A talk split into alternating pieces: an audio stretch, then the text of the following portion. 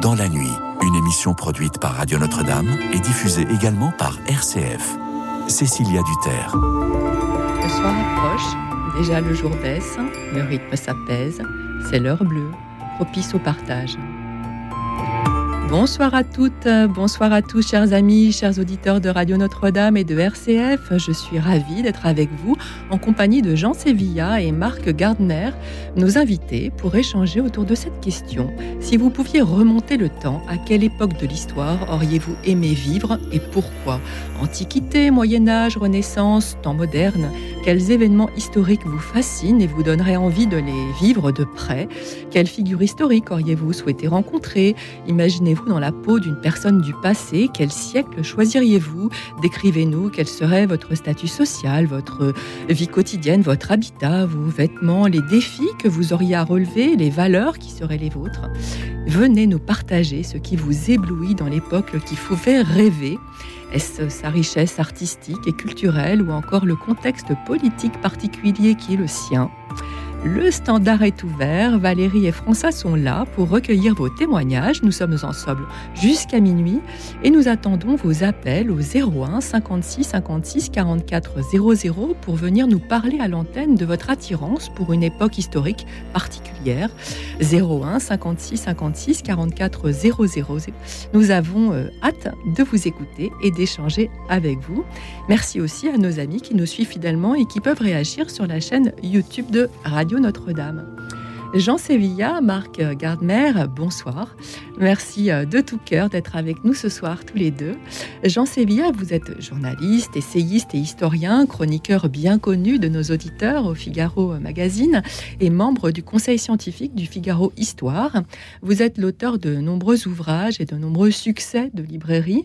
On peut citer euh, notamment euh, Le terrorisme intellectuel, historiquement correct ou Histoire passionnée de la France, paru chez Perrin. Et puis vous avez consacré surtout plusieurs ouvrages à l'histoire autrichienne, notamment on peut citer Zita, impératrice courage, Le Chouan du Tyrol, Andreas Hofer contre Napoléon, le dernier empereur, Charles d'Autriche, et puis votre tout dernier ouvrage, en tout point passionnant, Cette Autriche qui a dit non à Hitler, 1930-1945, paru également chez Perrin, dont nous allons parler tout particulièrement ce soir. Mais avant de parler de ce livre, je vous pose la question qu'on pose à nos auditeurs ce soir. À quelle période de l'histoire auriez-vous aimé vivre, Jean Sévilla? Très difficile à dire. je sais que vous m'aviez posé la question, j'ai préparé la question, mais intérieurement, d'abord, il faut se, de manière générale, il faut se, toujours se prendre garde, et les historiens le savent, d'idéaliser le passé. Il y a, des, euh, évidemment, la mémoire fait un tri, mais on va rêver de telle époque, mais en oubliant qu'elle a eu aussi sa part de malheur, sa part de difficulté, voilà. Alors, j'ai une assez grande fascination pour, euh, pour le XVIIIe siècle, on va dire.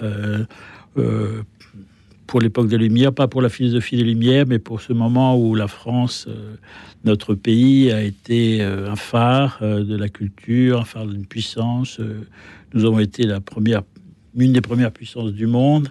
Ça a une incidence très forte parce que la France a marqué de son empreinte les, les, Amériques, l'Europe évidemment par son modèle culturel, quand, quand, quand le, modèle de, Versailles a inspiré les architectes.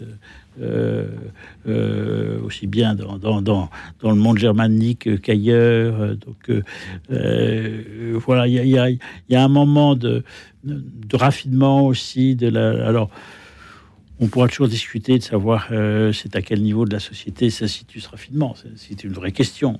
Euh, il est évident que la, vie quotidienne d'un paysan n'était pas celle d'un homme qui vit à la cour. ça, c'est clair. Maintenant, il y, a, quelque chose de moi, je trouve, il y, a une forme de, de quintessence de l'esprit français, de, par la littérature, par le maniement de la langue, par le jeu de l'esprit, euh, par les arts par la puissance euh, de la France comme, vecteur de civilisation, par, comme poids de l'Église dans, notre société qui me paraît très, marquant. Euh, et donc, euh, moi, quelque part, c'est aussi une époque qui me fait un peu rêver. Voilà. Bon, alors on va en reparler bien sûr, mais en tout cas, euh, on retient, euh, c'est normal, moi c'est aussi une période que je trouve euh, passionnante. Euh, Marc Gardner, vous êtes ancien rédacteur en chef du groupe Prisma, vous avez été journaliste et critique littéraire pour de nombreux magazines, vous êtes membre du conseil d'administration de l'Association des écrivains combattants et vous collaborez en tant que bénévole au service historique de la défense de Vincennes. Vous avez publié trois romans, Les adieux de Fontainebleau, éditions Télès, Daïkou euh, aux éditions euh, Frison Roche Belles Lettres en 2021 et ce tout dernier livre, Le Médaillé de Sainte-Hélène, paru cette année, euh, cette année ou l'an passé, je Cette année, au mois de mars. chez le même éditeur. Alors, même question qu'à Jean Sévilla et, qu'on pose aussi à nos auditeurs au 01 56 56 44 00. J'espère qu'ils vont nous appeler. à quelle période de l'histoire auriez-vous aimé vivre? Alors, ça ne sera une surprise pour personne, du moins dans mon entourage, que c'est la période de, du Premier Empire de Napoléon qui m'attire tout particulièrement. À la façon un petit peu de, Stendhal, lorsqu'il écrivait dans son petit euh, livre de recueil de pensées à la fin de sa vie qui s'appelle Les privilégiés, il imaginait la possibilité de retourner, grâce à une bague un peu magique, dans le corps d'une personne qui a forcément vécu à l'époque qu'il le désignerait. C'était une façon pour lui de rêver à d'autres formes d'existence. Et donc, moi, je m'incarnerais volontiers dans le personnage qui était mon aïeul pour revoir euh, de visu son parcours, les raisons, au niveau d'un simple soldat et justement pas comme on peut le connaître aujourd'hui à travers euh, les récits sur les, témoignages des officiers, des maréchaux, etc., ou, de, ou le travail formidable des, des historiens, mais d'un point de vue voilà, du, du, sans-titre, du sans-grade, de l'homme qui a suivi euh, Napoléon dans ses campagnes et, qui en est revenu, sinon je ne serais pas là. Voilà. Donc c'est ça qui m'aurait intéressé euh, si j'avais cette possibilité-là. Alors, on va en reparler parce que c'est tout le sujet aussi de votre dernier ouvrage et c'est le sujet de, plusieurs de vos ouvrages parce qu'on a bien compris que la période napoléonienne était votre, votre dada, si on peut dire. Euh, je me tourne vers Jean Sevilla. Vous adorez l'Autriche, hein, je, l'ai dit en, préambule, vous avez consacré plusieurs ouvrages à l'histoire autrichienne. Euh, Qu'est-ce qui vous attache? Alors, vous vous en parlez très bien dans, ce livre-là, mais moi je le sais, mais tout le monde ne vous a pas encore lu. Euh, qu'est-ce qui vous attache personnellement à, ce pays? Racontez euh, peut-être à nos auditeurs un petit peu le. Alors, je n'ai pas du tout l'habitude de parler de moi, mais dans ce livre-là, pour la première fois, en effet, il y, a, quatre pages qui sont un peu autobiographiques euh, parce que je savais qu'on allait me poser 450 fois la question mais pourquoi est-ce que vous aimez l'Autriche? Vous intéressez-vous à l'Autriche? Je suis comme ça, je réponds d'un coup à tout le monde. Euh, c'est une histoire personnelle, familiale, mais pas par le sang, par les hasards de l'histoire, quelque sorte, parce que mon père, euh, euh, qui n'est plus de ce monde, avait fait la, guerre, la Deuxième Guerre mondiale, et en 1940, il a été fait prisonnier, comme 1,8 million de jeunes Français, et il a passé toute sa captivité en Autriche. Et qui n'était plus l'Autriche, puisque l'Autriche avait été annexée par l'Allemagne en 1938. Mais donc, et après la guerre, il s'est marié avec ma mère. Et pour leurs premières vacances un petit peu lointaines, puisque euh, l'époque c'était une aventure, c'était avant la facilité du tourisme, il a voulu revoir le village dans lequel il avait été prisonnier, dans lequel il a travaillé. Et il a retrouvé la famille chez qui il avait travaillé. Euh, et donc, euh, il a, il a été accueilli comme le fils prodigue en quelque sorte. Il a noué avec ces gens une, relation de plus que d'amitié, de, très grande affection. Moi, c'est le genre que j'ai connu enfant. Et donc voilà, à partir de là, euh, mes parents passaient toutes leurs, vacances, euh, chaque été, les vacances familiales, c'était l'Autriche. Et moi, toute, mon enfance, les vacances c'était l'Autriche. Euh, les vacances familiales, vous savez, ça peut, ça peut être la Bretagne ou, la Savoie ou la maison de sa grand-mère en Auvergne, ça vous marque à vie. Voilà moi, les, vacances d'enfance, c'était toujours l'Autriche. Donc, c'est un pays qui m'a profondément imprégné. Puis ensuite, euh, devenu jeune homme puis adulte, évidemment, j'ai noué un, lien avec ce pays qui était mon lien personnel, quoi, qui passait plus par les souvenirs d'enfance. Tiens assez à l'histoire de ce pays, à sa culture, à sa littérature, à sa musique. Euh, ça m'a conduit à, à écrire plusieurs livres touchant à l'histoire de l'Autriche, qui eux-mêmes ont débouché sur un certain nombre d'autres choses. Enfin, je, pour l'impératrice Zita, notamment, un biographie de l'impératrice Zita m'a conduit, on, m'a demandé de, m'occuper de la cause de bénédication de l'impératrice Zita. Donc voilà, donc mes liens avec l'Autriche sont, sont, Et vous n'auriez pas eu envie de vivre à cette cour, parce que vous parlez de la France tout à l'heure et des 18e. Euh, moi, je pensais que vous alliez me dire euh, justement, euh, ah ben moi j'aurais voulu vivre en Autriche. Bah, écoutez, je vais vous dire, enfin ça va peut-être vous surprendre. Je suis, j'aime énormément l'Autriche, un pays auquel je suis effectivement extrêmement lié. Moi, je suis français quand même, oui. Bien sûr. Je, Avant tout. je suis un, je suis un Français ami de l'Autriche, mais je suis pas autrichien. Vous voyez, enfin, y a, pour moi, c'est une nuance qui est importante. Hein. D'accord. Non, mais je disais ça pour que nos auditeurs aussi sachent qu'ils peuvent se transporter, même s'ils sont français, ils peuvent se transporter en ah, imaginaire euh, dans une autre époque et dans un autre pays. Ou de la Chine ou de n'importe quoi, c'est certain. Enfin, de... Ce soir, le, tout, est, tout est permis sur cette antenne. Tout est ouvert, je comprends très bien. Euh, Marc Gardner, euh, je, reviens sur le, donc, le médaillé de Sainte-Hélène, ce, roman dont on parlait tout à l'heure, euh, qui est le récit de votre aïeul à la cinquième génération, donc un certain Pierre Rocquigny, soldat de l'empereur. Alors d'abord, est-ce que vous pourriez nous dire comment vous êtes remonté jusqu'à lui et cette, euh, je dirais, synchronicité incroyable qui vous a mis sur son, sur son chemin, dont vous parlez dans l'ouvrage et, euh, Alors au tout début, c'est ce que je raconte, c'est une photo que ma mère m'a donnée et en me précisant que ça pouvait être une photo d'un grognard de l'empereur. Alors sur le coup, je m'étais dit bon maman, tu une photo d'un soldat de Napoléon Ier, ça me paraît peu probable.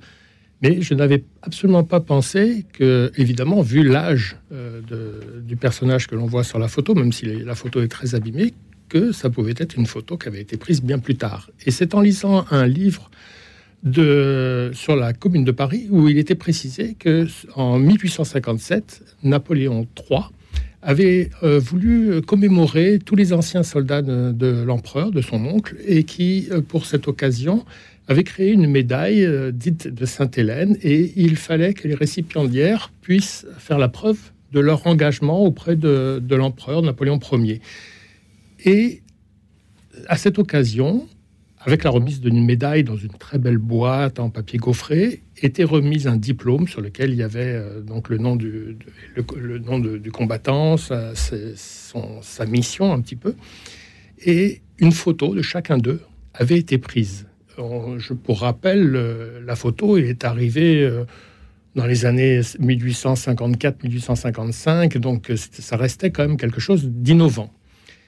Lorsque j'ai vu euh, grâce à l'exposition. Alors, il y a eu deux belles expositions euh, il y a quelques années de ça maintenant, l'une sur Napoléon à la Villette et une sur euh, la mort de Napoléon aux Invalides. Et sur cette dernière exposition étaient présentées des quatre photos identiques à la mienne, à peu près la même pose d'un homme qui ressemble à un personnage balsacien qui, qui s'appuie sur sur la commode et et on voit au revers de sa redingote, effectivement, une médaille. Je n'avais pas du tout fait la relation. Et lors d'une euh, promenade, lors d'un vide-grenier, je suis tombé sur une médaille de Sainte-Hélène, qui est une qui, rappelons-le, est la première médaille commémorative que la France a créée et qui est une sorte d'un alliage de bronze, etc. Donc elle a été brocardée du nom de médaille en chocolat parce qu'on avait l'impression qu'on la distribuait comme ça un petit peu au hasard. Mais c'était important pour cet homme. Et du coup, je me suis dit, là, il y a quelque chose, et il faut que je, fouille ça. Donc, euh, j'ai remonté le temps. Je suis allé sur son d'abord lieu de, naissance, à la chapelle Bénouville, qui est un petit village pas très loin de Rouen. Et puis, je suis allé en Autriche. J'ai découvert euh, ce pays magnifique. Et Vienne et les Viennois euh, m'ont vraiment ébloui par leur gentillesse et leur euh, leur capacité d'acceptation. J'ai une aventure que je raconte dans le, dans le livre sur, avec un chauffeur de taxi que j'ai employé comme un, chauffeur de 4x4 pour m'emmener sur le, champ de bataille d'Essling. Euh, c'était vraiment exceptionnel. Et j'ai remonté, et à chaque fois que je trouvais des informations, ça corroborait cette euh, image. Le personnage prenait corps et il s'animait presque derrière cette photo-là parce qu'il avait, ça y est, une, existence. Ça n'était plus une simple photo transmise de génération en génération. il prenait corps. Et je me suis dit, là, il faut que je lui donne vie maintenant. Il faut que j'aille plus loin, que je remonte. Euh, alors, c'était pas le tout de, savoir que cet homme avait existé et qu'il avait eu un passé, parce que je ne savais pas du tout dans quel corps d'armée il avait pu euh, euh, faire son service. Et, en fait, je me suis dit, s'il a reçu la médaille de Sainte-Hélène, c'est qu'aujourd'hui, on est à peu près certain qu'il y a des sites internet sur tout. Donc, je me suis dit, il doit exister un site sur les médaillés de Sainte-Hélène. Et après deux essais infructueux, je suis tombé sur son nom, qui me donnait, du coup, euh, une fiche me donnait son parcours.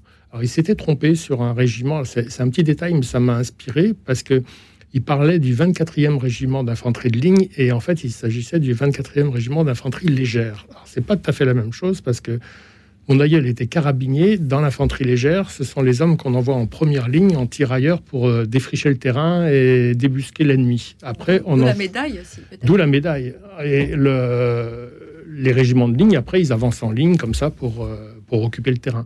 Donc, je me suis dit, là, il faut que je... Ça me passionne de plus en plus. Et, euh, là, je me suis mis à, devenir rat de bibliothèque pour euh, trouver tous les livres sur les parcours de ce 24e régiment d'infanterie légère, de leur chef, de leur... Euh, et bon, après, je me suis aperçu qu'effectivement, on retombait sur euh, ce personnage extraordinaire du maréchal Lannes, qui interprété par Jean Gabin au cinéma et qui est le seul à tutoyer l'empereur, et puis Masséna, qui va lui diriger le 24e léger.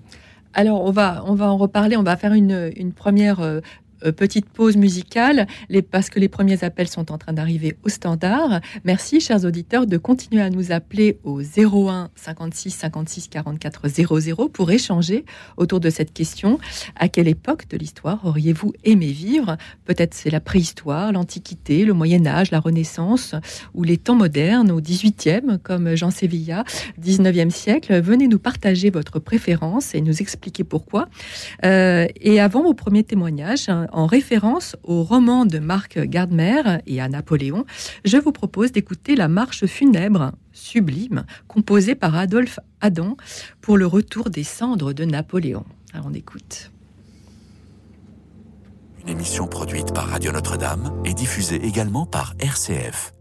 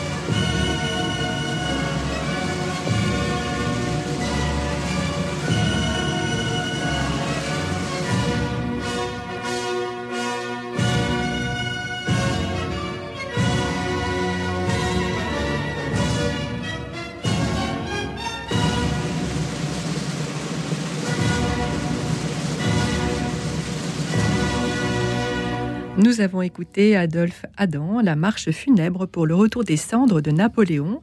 Merci à tous les auditeurs qui nous appellent au 01 56 56 44 00 pour nous partager la période de l'histoire à laquelle ils auraient aimé vivre. Le standard est ouvert. Il y a peu d'appels ce soir en, début d'émission. Souvent, vous appelez en deuxième partie, donc n'hésitez pas à appeler dès maintenant. Euh, nous sommes toujours en compagnie de Jean Sévilla, journaliste, écrivain et historien, auteur de Cette Autriche qui a dit non à Hitler, 1930-1945, chez Perrin, et de Marc Gardner, ancien euh, rédacteur en chef du groupe Prisma et auteur de Le Médaillé de Saint-Hélène, paru chez Frison Roche, Belles Lettres. Alors je reviens vers vous, euh, Jean Sévilla, dans votre dernier ouvrage. Vous euh, donc revenez sur l'histoire de l'Autriche de 1930 à 45 pour analyser de façon très fine, très documentée, très argumentée comment ce pays a été pris dans les taux nazis et combien euh, les images que l'on a en tête hein, de ces foules enthousiastes applaudissant la venue d'Hitler à Vienne lors de l'Anschluss en, 38, et bien finalement ces images sont très trompeuses ou en tout cas elles doivent être tempérées. Est-ce que vous pouvez nous, nous en dire un peu plus Oui, d'abord un mot sur les images, parce que euh, donc l'Autriche a été annexée par l'Allemagne nazie en mars 1938 et les événements ont lieu entre 12, 11, 12 mars et 15 mars, 16 mars et les semaines qui suivent. Mais dans ces jours-là, euh, dès la prise du pouvoir par les nazis en Autriche, euh, toute la presse a été bouclée, c'est-à-dire que les journalistes hostiles au régime, nouveau régime qui s'installait, ont été arrêtés, tous les journalistes juifs systématiquement arrêtés, et les photographes de presse assimilés aux journalistes aussi, et, euh, et, les correspondants de la presse étrangère ont été bouclés en attendant d'être expulsés. C'est-à-dire que tous les documents visuels que nous possédons aujourd'hui, et à partir de là, c'est instauré une censure, d'État euh, par les services de Goebbels, puisque Goebbels était le maître de la propagande dans le Troisième Reich et que l'Autriche était de, de fait euh, intégré au Troisième Reich. Donc, c'est-à-dire que tous les documents visuels que nous connaissons euh, ont été ont reçu un coup de tampon des services de Goebbels. Pour dire cette photo-là, on la passe, on la passe pas. Les autres étaient, des, euh, détruites ou voilà, ou restées. Et donc il y a ce paradoxe aujourd'hui, c'est qu'en histoire, euh, il y a une des méthodes de l'histoire, ce qu'on appelle la critique interne par rapport aux documents, y compris les documents visuels. Une photo, bien sûr, une photo, si elle n'est pas truquée, elle montre quelque chose qui est objectif. Maintenant, la photo, elle peut avoir un angle, un éclairage, elle peut traduire quelque chose. Alors, toutes ces photos, tous ces documents visuels sont, sont sélectionnés. Et en fait, aujourd'hui, toutes les agences photographiques de presse qui possèdent des photos de l'Anschluss, ce sont toutes des photos qui, à l'époque, ont reçu un coup de tampon visuel de Goebbels. C'est-à-dire qu'on a ce paradoxe, c'est une revue comme, je dis historien, mais je dirais n'importe quoi, c'est pas contre historien, je vais dire n'importe quelle revue d'histoire qui aujourd'hui veut faire un article sur l'Anschluss, va commander dans une agence de presse à Paris en 2023 des documents qui, à l'époque, étaient des documents de propagande nazie. C'est quand même assez sidérant. Voilà. Donc, parce que, alors, pour revenir au fait, oui, euh, cette, cette, cette Anschluss, il y a bien sûr une partie de la population autrichienne qui a applaudi Hitler, ça c'est il ne s'agit pas de le nier, mais il y a une autre partie qui n'a pas applaudi Hitler, qui a été affligée évidemment par les événements, et de cela on n'a pas de photo.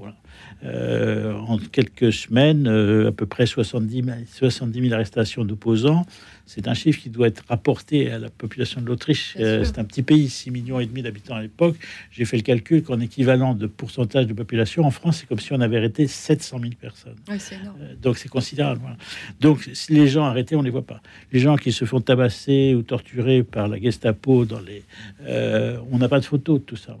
donc aujourd'hui, donc les gens ont cette vision simple. Euh, L'Autriche a été annexée par Hitler et les Autrichiens étaient très contents. Alors, euh, et puis c'est l'idée que, les Français ont. Moi, je, depuis que j'ai publié mon livre, là, depuis un mois et demi, euh, je ne cesse de rencontrer des gens qui m'ont lu et qui ont dit mais on découvre quelque chose qu'on ne soupçonnait pas. C'est vrai, on découvre quelque chose qu'on ne soupçonnait pas. C'est tout à fait vrai. Et c'est très prenant votre livre parce que justement c'est très documenté. Alors, on vous suit tout à fait dans cette thèse, mm. mais on découvre. Alors, je vous propose un instant de. On va revenir à tout ça bien sûr parce que c'est passionnant. Euh, mais nous avons un appel, un appel de Thérèse. Bonsoir Thérèse. Bonsoir, bonsoir. Euh, vous pouvez me rappeler votre prénom, s'il vous plaît? Cécilia. Cécilia, et nous sommes avec. Cécilia, bonsoir, le plaisir de vous connaître et merci d'avoir eu l'antenne. Alors, moi, et bonsoir à tout le monde, et à vous inviter et toutes les personnes qui nous écoutent. Alors, alors moi, j'aimerais bien parler de mes deux grands-parents que je n'ai pas connus. J'aurais aimé vivre en 1914, lorsque papa et maman sont nés et ils portent le, ils se sont mariés après, à 25 ans, et, ils portent le même nom de famille, mais ils sont pas parents. Je n'ai pas connu les, mes, mes grands-parents parce qu'ils sont morts euh, à la guerre mondiale. Voilà. Alors, vous auriez. Et comme on a tellement parlé de ces deux hommes qui étaient extraordinaires, hein, on sort d'une grande famille. Je suis née en Italie.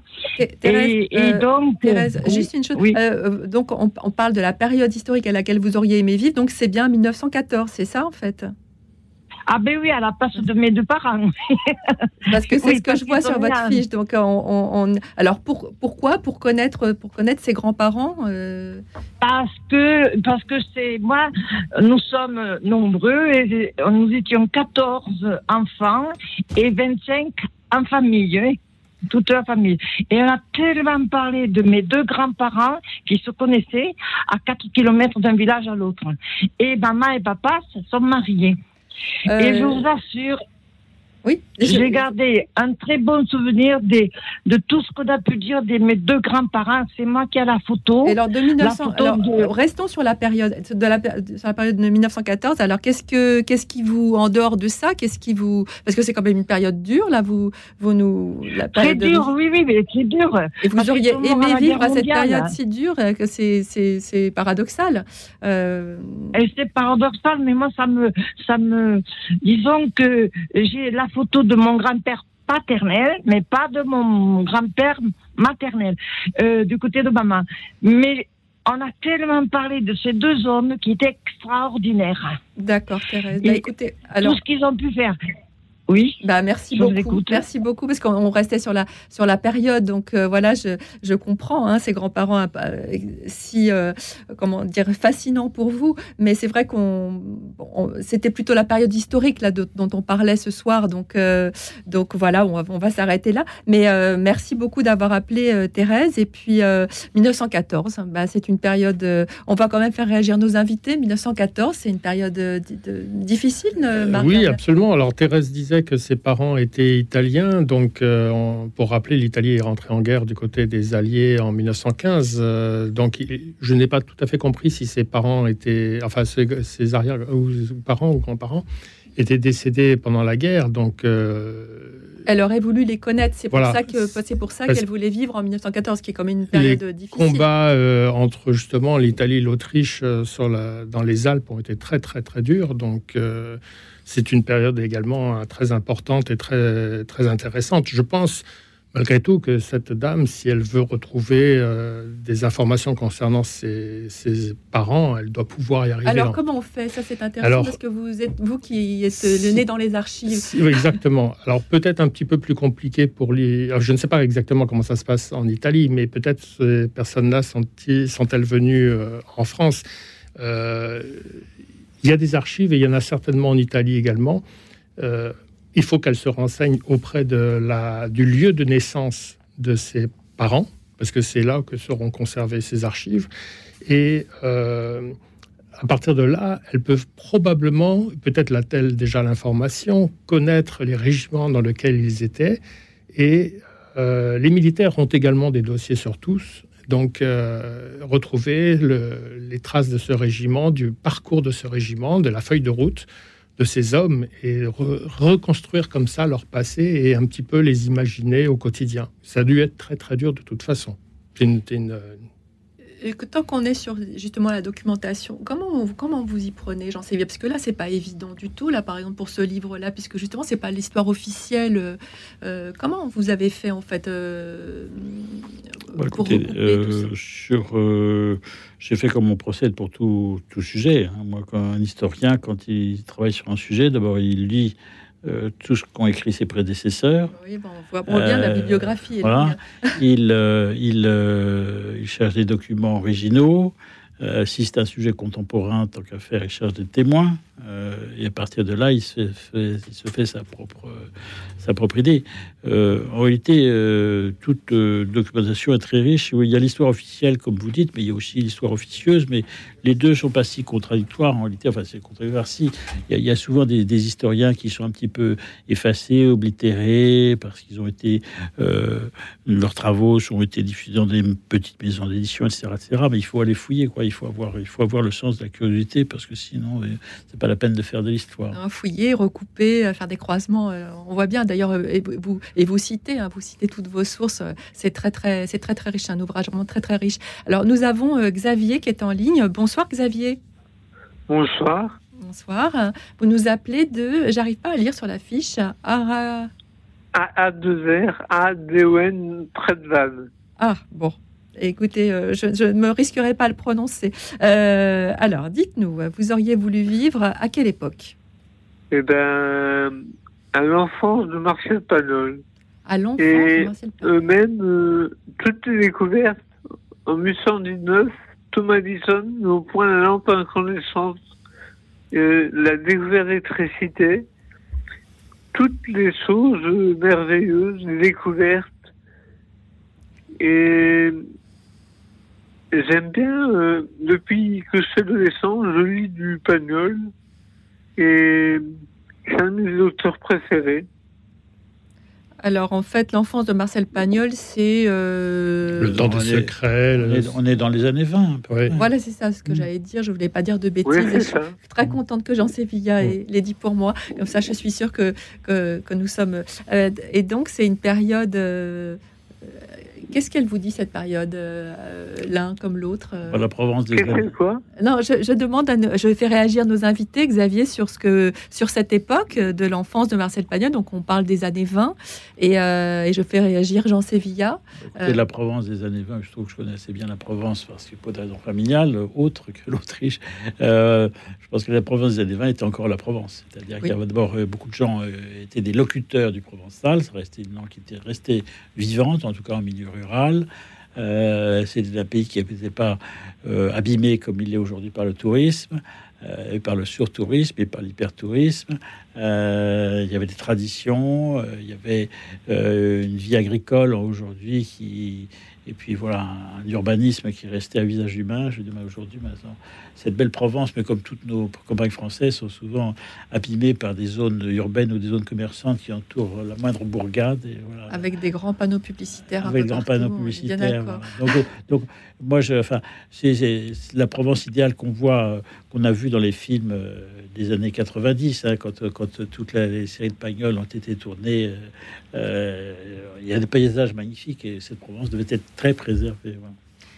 Pagnol, euh, l'enfance de Pagnol, les années 20, cette Provence un peu. J'ai eu la chance, moi, ma jeunesse, justement, je l'ai passé. à l'époque, c'était donc les Hautes-Alpes, c'était pas très très loin des Basses-Alpes qui, est devenu, qui sont devenues les Alpes de Haute-Provence. Donc, c'était pas loin de Manosque, c'était pas loin de toutes ces villes dont parle Pagnol. Euh, je me rappelle quand j'étais jeune d'avoir lu la trilogie, Le Château de ma mère, Le Temps des Secrets, etc. Ça m'avait ébloui parce qu'il nous transposait comme ça dans une période d'insouciance, de magie. De... C'est très très beau. C'est une littérature qui après m'a invité à aller vers Giono et vers d'autres euh, auteurs provençaux. Euh. Oui, Xavier, vous vouliez rajouter quelque chose? Et eh ben moi, ça me passionne parce que c'est des paysages très très beaux. Il y a Jean Joulot aussi qui me plaît. Oui, bah justement, Marc euh, Gardner parlait de euh, euh, encore une époque où les machines ne sont pas, il n'y a pas la télé, il n'y a pas. on vit encore avec des bougies, mais il y a l'électricité quand même. Et j'ai lu la voir de père avec enthousiasme. Ben, merci, euh. merci beaucoup en tout cas pour ce joli témoignage, David. On, on, vous suit tout à fait dans, cette, euh, dans ce choix euh, des années 20 où il n'y avait pas encore. Oui, j'en oui, on pourrait ajouter que ce qu'il y avait de, formidable dans les années 20, c'était c'était des années de guérison. tous les hommes avaient fait la guerre et les, les, vivants se voyaient comme des survivants. Ils avaient cet espoir qui était magnifique et malheureusement que l'histoire a démenti. C'était dit on, on verra plus jamais ça. Malheureusement, la génération suivante le reverra 20 ans après. Mais je veux dire, il y a, une forme de, de, souffle qui se passe dans la société pour ceux qui, les hommes qui, avaient, qui, étaient revenus vivant de la guerre. Euh, il y avait une espérance et, un espoir. Malheureusement, cet espoir a été trompé par, qui a été de la suite de l'histoire. De courte durée, enfin entre guillemets.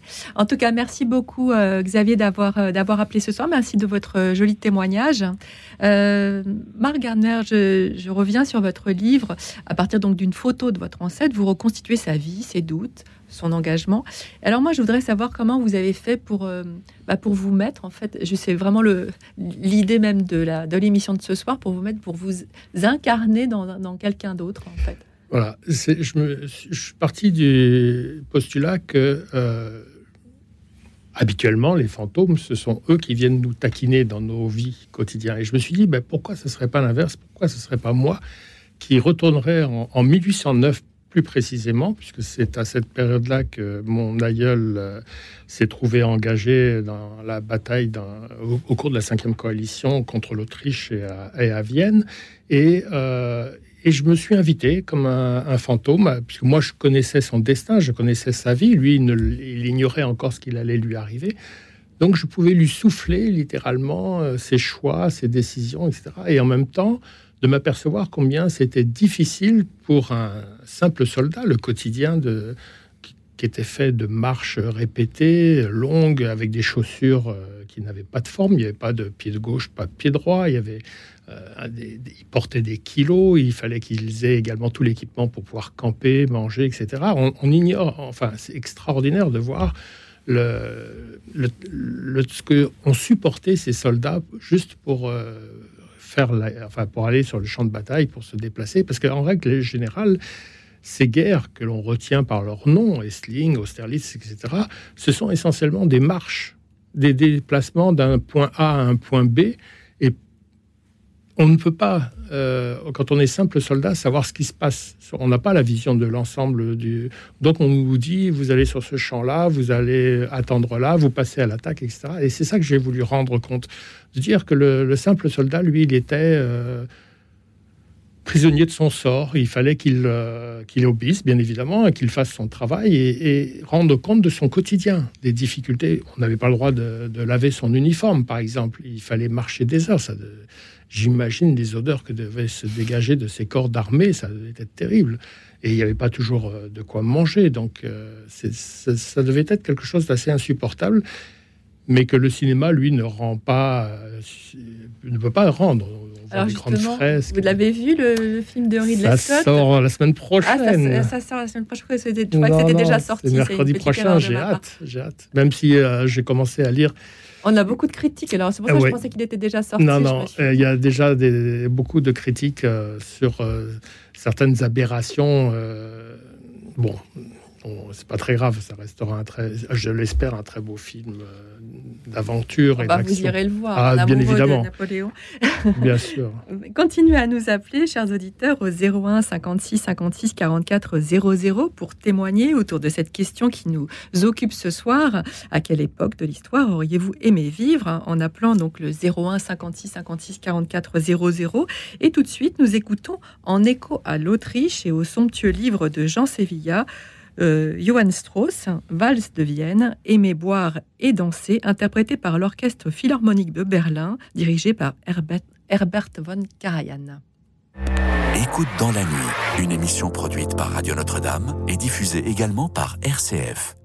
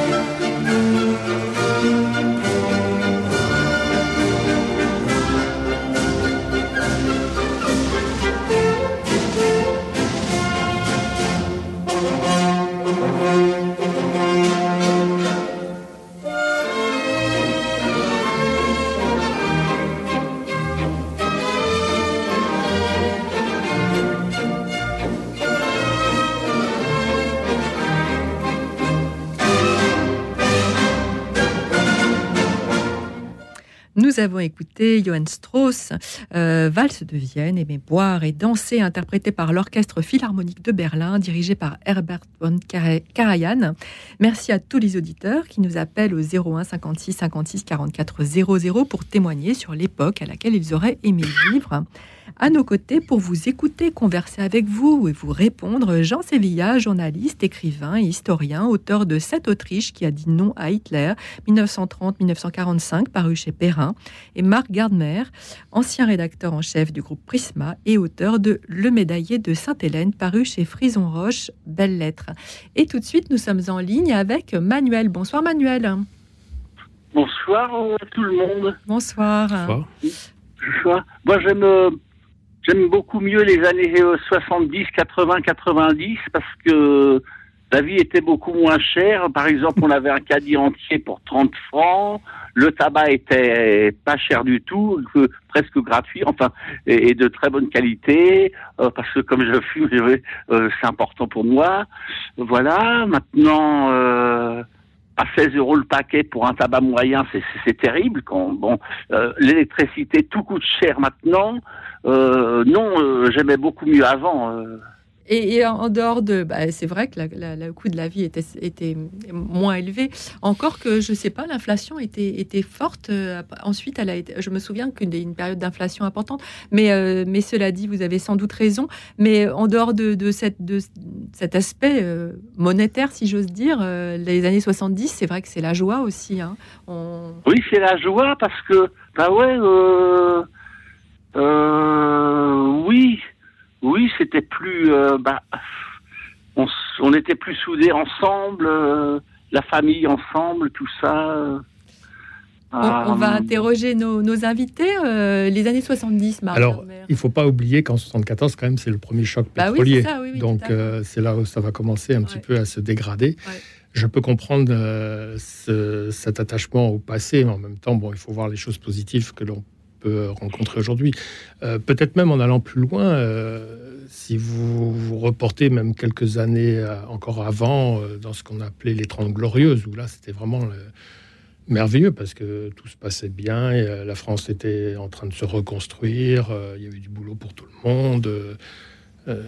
C'est voilà, mais on peut peut-être imaginer, malgré tout, d'aller encore plus loin et remonter. Alors après, si on remonte, euh, on va retrouver des périodes. Euh, voilà, on va forcément retrouver des périodes difficiles, hein, parce que pour ne rester qu'au XXe siècle, effectivement, c'était quand même la guerre froide. C'était quand même, il y avait des tensions dans le monde. Il y avait, euh, on, avait peut-être une, on était peut-être sous, une cloche comme ça pour nous faire ignorer ce qui se passait. On avait moins d'informations. Il n'y avait qu'une chaîne ou deux de télévision, donc c'était relativement euh, limité. Mais euh, elles n'étaient pas forcément mieux que, si on avait interrogé quelqu'un dans les années 60 qui nous aurait dit oh, c'était mieux dans les années 40 quoi, ou 30. Les années 70, euh, Jean Sévilla, qu'est-ce que ça vous évoque bah, Les années 70, c'est quand même c'est poche 68. Oui, c'est ça j'ai un regard assez critique, pour ne pas dire très critique, sur mai 68, sur l'héritage, euh, la continuation de mai 68. C'est quand même euh, une période de contestation généralisée. On a un petit peu. Alors, oui, évidemment, sur le plan de la vie quotidienne, c'était moins cher. La société, d'une certaine manière, était moins fracturée. Euh, la famille restait une institution. c'est ce que nous dit Manuel. c'est vrai il, a, il a eu raison de le souligner. Euh, globalement, les, couples étaient plus solides, euh, il y avait moins cette fragilité aujourd'hui qu'il y a. voilà. Maintenant, il ne faut pas oublier que c'est voilà, c'était une période de contestation généralisée. Il y avait une extrême gauche très virulente, y compris dans la rue. On a eu des, des, on n'est pas pas si loin d'avoir un terrorisme en France aussi et d'extrême gauche hein, euh, qui, aboutira fin des années 78. Hein. il y a des, fin, des années 70, je dis, il y a quelques attentats en France. Georges Best, le patron Renault, etc. Donc euh, les choses sont. Euh, c'est toujours le, danger, c'est pas le danger, mais d'une certaine manière, c'est bien, mais le rôle de l'historien, c'est tout rappeler. Maintenant, la mémoire individuelle, personnelle, tente à, tente à effacer les, les, les mauvais souvenirs, à garder les secondes. Moi, les années 70, c'est ma jeunesse, c'est ma jeunesse étudiante, donc c'est formidable. Moi, je souviens de, voilà, de très belles soirées euh, avec les amis, on se couchait très tard, on buvait moins d'eau que, que, d'autres choses. Enfin, je veux dire, les filles étaient jolies, c'était voilà une belle époque. Hein, je veux dire ça aussi. Mais elles sont toujours jolies, vous savez. Ah elles sont encore plus jolies. voilà. En tout cas, vous avez raison de dire qu'il y a un décalage souvent entre la réalité historique et les faits, et puis euh, la façon dont on perçoit l'époque. Et, puis aussi, euh, le, c'était mieux avant, souvent. Euh. Mais merci Manuel, en tout cas, d'avoir appelé ce soir et d'avoir parlé de ces années 70, moi qui, oui, m'évoque aussi la liberté, la joie. Alors, peut-être un peu ah trop de liberté, mais voilà. Ben, merci beaucoup d'avoir appelé, en tout cas, de nous avoir appelé ce soir. Hein. Merci à vous. Au revoir. Euh, et nous avons Marie-Thérèse qui est en ligne aussi ce soir. Oui, bonsoir. oui, oui, bonsoir. Euh, Monsieur Sansevilla, Madame, Messieurs, s'il y a d'autres Messieurs. Moi, je voulais parler. Je voulais parler parce que je vous connais un petit peu, enfin en lecture, hein, lecture, excusez-moi. J'ai j'ai lu encore hier au soir la, la vie de, de dernier empereur d'Autriche et qui a été béatifié, je crois. Et ça correspondait à peu près à ces dates-là, d'après la guerre de 14, euh, euh, était nommé empereur après la mort de François Joseph, qui est mort à 21, enfin deux ans avant la, la guerre de 18. Il était déjà empereur en 1916, c'est bien ça? C'est bien cela, madame, tout à fait.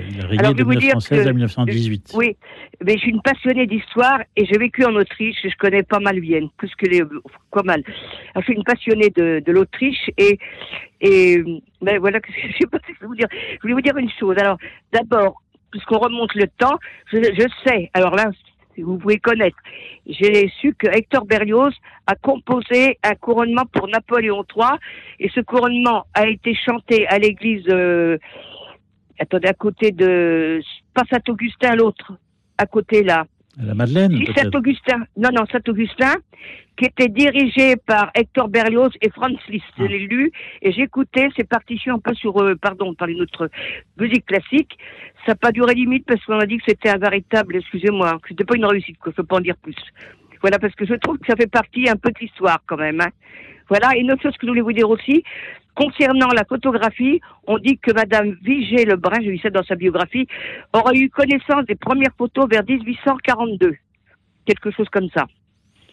Et qu'elle ne trouvait pas ça extraordinaire. Voilà, c'est des petites choses de rien, mais pour moi, c'est c'est intéressant de connaître l'histoire dans l'histoire. Voilà ce que je voulais dire. Quant à Vienne, bon, ben, je connais le, le, Dôme, le palais de justice, euh, l'ambassade de France, visiter, hein, visiter. Donc voilà, je connais Vienne, j'ai travaillé à, Alors, On, va laisser nos, nos, invités vous, vous, répondre à Marie-Thérèse. Oui, si vous voulez, oui, oui, je voulais juste nommer quelques petits endroits euh, comme chaleureux au cœur de tout le monde. Très bien, merci. Euh, alors Jean Sévilla, 19e à, Vienne, on se retourne vers vous. Euh, euh. Ah, bah, c'est une société, société assez équilibrée. Vienne, c'est une période de grande expansion, 19e siècle. Je veux dire, euh, Vienne, qui était une petite ville, euh, le, règne de François-Joseph est un très long règne, qui devient empereur euh, en 1848, il va mourir en 1916, et son, règne correspond à un temps où l'Autriche devient une puissance moderne, et Vienne, il y a des travaux qui sont un petit peu l'équivalent des travaux d'Haussmann à Paris, il y a Vienne qui était une ville qui restait un petit peu à l'ancienne, avec encore des remparts qui sont abattus en 1857 et ces remparts, la place de ces remparts ont créé un grand boulevard circulaire qui s'appelle le Ring et sur lequel on construit tous les grands euh, monuments historiques qu'on connaît aujourd'hui. Il y a le Parlement, il y a le musée euh, des arts, musée des sciences, euh, la bourse, l'opéra, etc., etc. Voilà. donc il y a une société qui est en pleine expansion économique, culturelle et surtout culturelle aussi. Alors il y a une grande période de ce qu'on appelle l'historicisme, c'est-à-dire qu'on construit des bâtiments qui sont inspirés de certaines périodes de l'époque. L'hôtel de ville de Vienne est inspiré du, du, de la Renaissance flamande le Parlement est inspiré du modèle grec.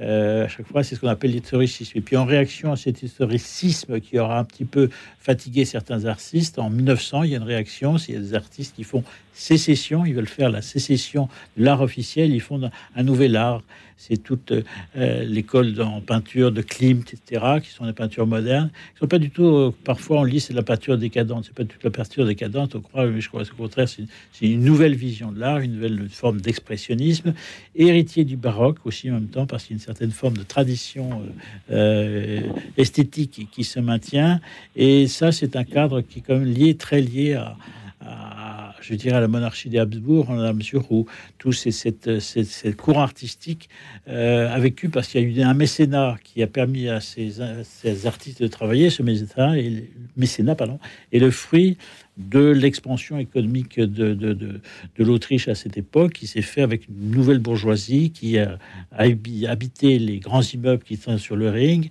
euh, une bourgeoisie souvent, pas toujours, mais souvent d'origine juive, euh, parce que les Habsbourg ont, toujours protégé les Juifs depuis le XVIIIe hein, siècle, bien sûr, et donc euh, mm. euh, il y a une politique voulue par la dynastie de s'appuyer sur une bourgeoisie qui, qui, voilà, qui contribuait à, la, la, à la prospérité du pays. Vienne, 19e, Marc Gardner. Avant cela, je vais réagir par rapport à la remarque qu'a faite cette auditrice sur Marie-Thérèse. Marie-Thérèse sur la possibilité que Vigée Lebrun ait eu connaissance de la photo en 1842, ça je le prends, parce que c'est euh, tout à fait le genre de, point de départ euh, d'une quête euh, qui est intéressante. Je, l'ignore totalement, peut-être c'est vrai, effectivement, mais c'est un, un une, information, en, tout cas, qui mérite euh, d'être épluchée, étudiée, etc. Sur euh, la Vienne du 19e siècle ou même du 20e siècle, euh, oui, c'était c'est une une ville très très vivante, très riche, très avec une culture incroyable. Donc c'est c'est un, moment passionnant et vraiment, vraiment, ça mérite euh, d'être découvert, de, de, de rechercher, d'y aller justement pour être, d'aller à la rencontre de ces, cette histoire, de cette, euh, et de découvrir ce pays qui est, formidable, qui est fabuleux. Quoi. Je, reviens sur les événements de 1938. Euh, euh, ce qui les sous-tend, c'est la, question d'identité autrichienne. Vous le dites très bien dans, votre livre. Le, peuple est partagé. Est-ce qu'il est, est, qu'il est, allemand? Est-ce qu'il veut Est-ce qu'il relève d'un pays indépendant? Enfin, c'est toute la question euh, dont, parle le livre. Vous voulez en dire quelques mots? Oui, mais je trouve que en 1918, quand la, la monarchie autrichienne est abattue, euh, c'est un empire multinational qui, s'effondre et euh, cet empire des Habsbourg euh, recouvrait schématiquement une douzaine de nationalités. Et, les Autrichiens, en fait, ce qu'on, qu'on appelle les Autrichiens, dit, ce sont en fait les sujets des Habsbourg qui parlaient allemand. Or, depuis le XVIe siècle, il n'avait jamais été vécu seul, en quelque sorte. Il vivait d'une part avec la dynastie, et, puis d'autre part avec d'autres peuples, avec les Hongrois, les Tchèques, les Croates, etc. etc. Et donc, en 1918-1919, on crée une république indépendante, euh, et où il n'y a que ces Autrichiens qui n'ont jamais vécu en tant que nation, en tant que tel, en tant qu'État indépendant. Et donc, ils ont un problème d'identité. Ils se demandent est-ce qu'on est autrichien ou est-ce qu'on est allemand? Alors on va, on va en reparler euh, après une courte pause. Euh, on va euh, continuer, chers auditeurs, à nous appeler au 01 56 56 44 00 pour échanger et nous raconter l'époque historique à laquelle vous auriez aimé vivre. après cette pause, nous, nous prendrons l'appel de Jean Herman, à qui je demande un tout petit peu de patience. Et je vous dis à tout de suite.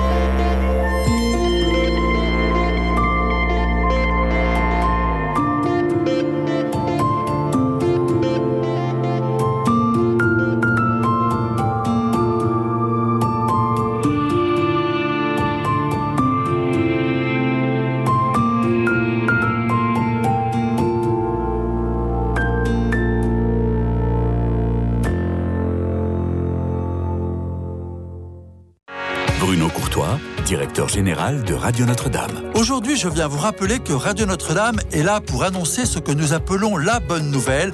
Comprenez les évangiles et le message de Jésus-Christ aux hommes de bonne volonté. Alors aidez-nous à annoncer cette bonne nouvelle en soutenant Radio Notre-Dame. C'est une radio qui ne vit que par votre générosité. La bonne nouvelle, c'est sur 100.7 en DAP+, et sur radionotre-dame.com et notre adresse 6 boulevard Edgar Quinet à Paris dans le 14e. Merci beaucoup. Notre-Dame.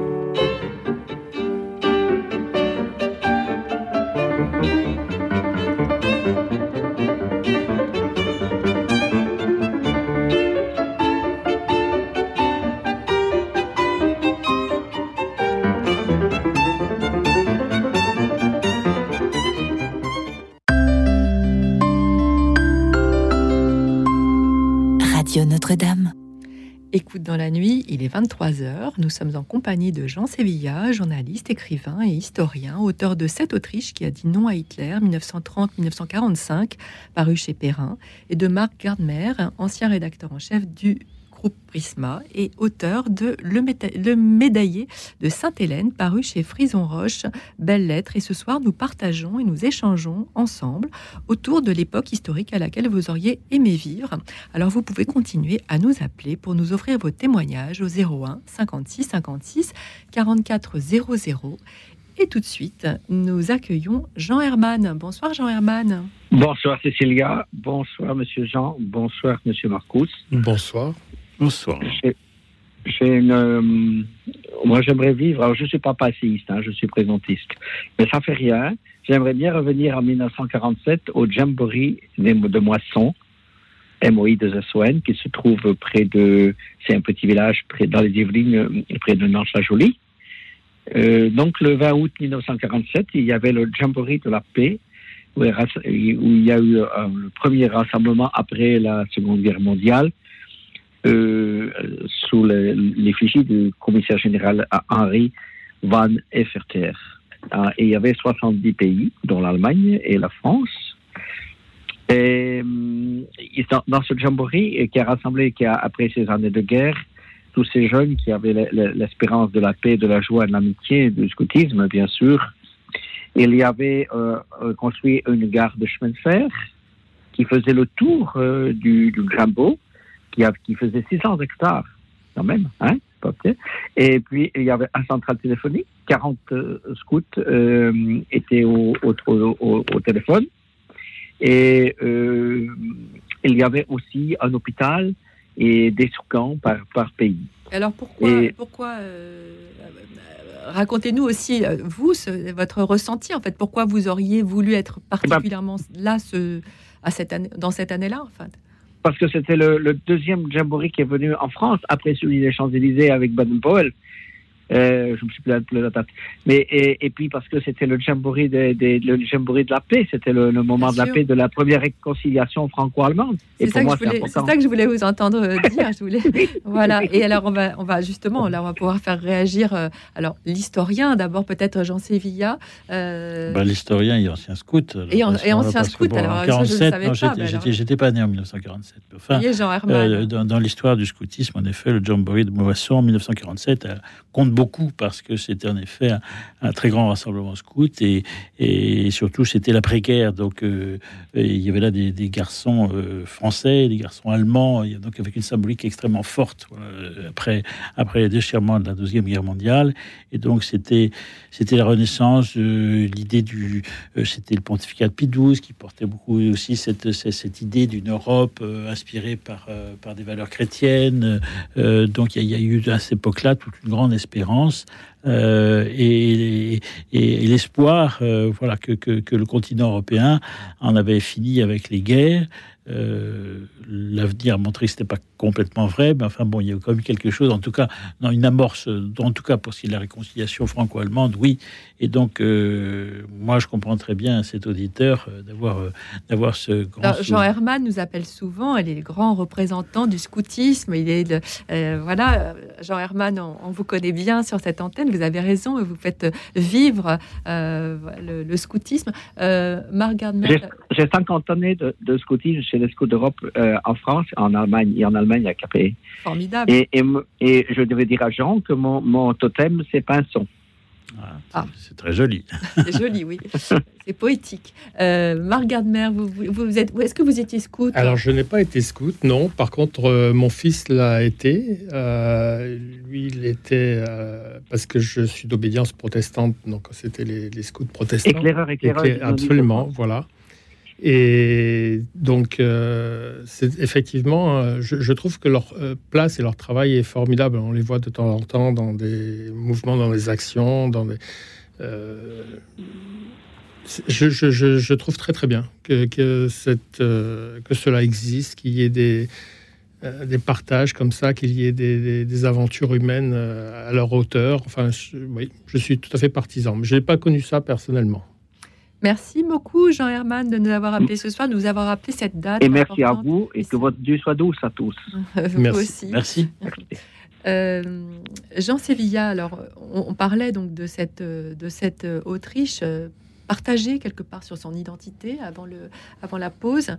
Et puis, euh, vous parlez longuement aussi dans votre livre, le, le chef du gouvernement autrichien, donc euh, Engelbert Dollfuss, qui fut un, adversaire euh, farouche hein, du rattachement de l'Autriche à, l'Allemagne, euh, mais qui a été assassiné en 1934. Hein. et quelque part, ça, ça, fait complètement avorter toutes ces temps. Enfin, après, après cela, des tentatives n'ont plus, euh, non plus euh, été si, efficaces que ça. Il y a eu courte.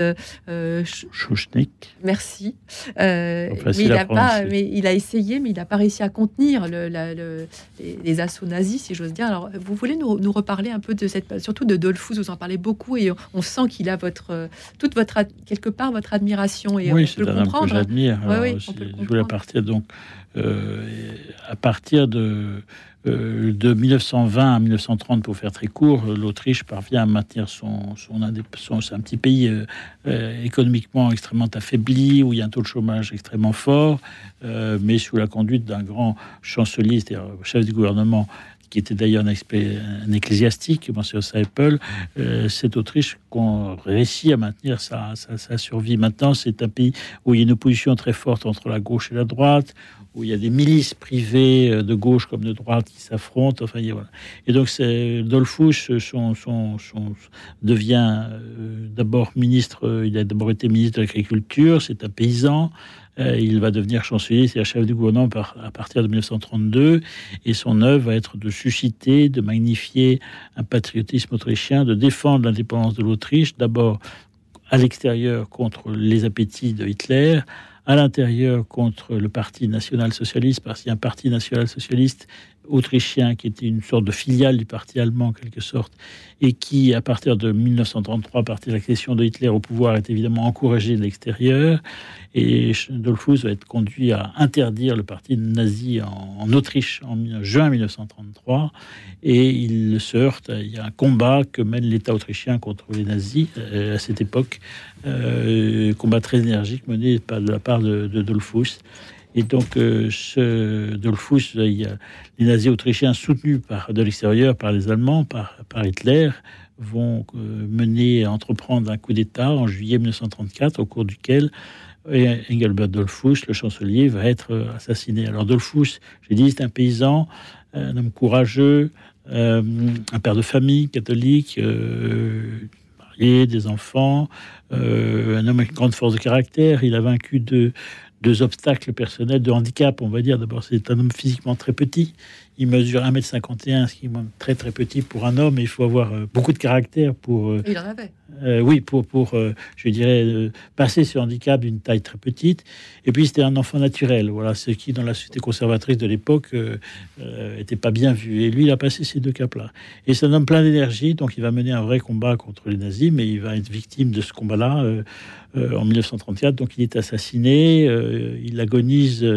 il y a un coup d'État à Vienne les nazis investissent la chancellerie euh, et donc euh, et, euh, Dolphus est abattu de deux balles de revolver d'ailleurs il va il meurt pas il meurt pas sur l'instant il, va agoniser pendant trois heures et il réclame un prêtre, enfin il réclame un médecin qu'il n'aura pas, il réclame aussi un prêtre qu'il n'aura pas, ce qui pour lui est un drame et son agonie était évidemment très, très extrêmement cruelle.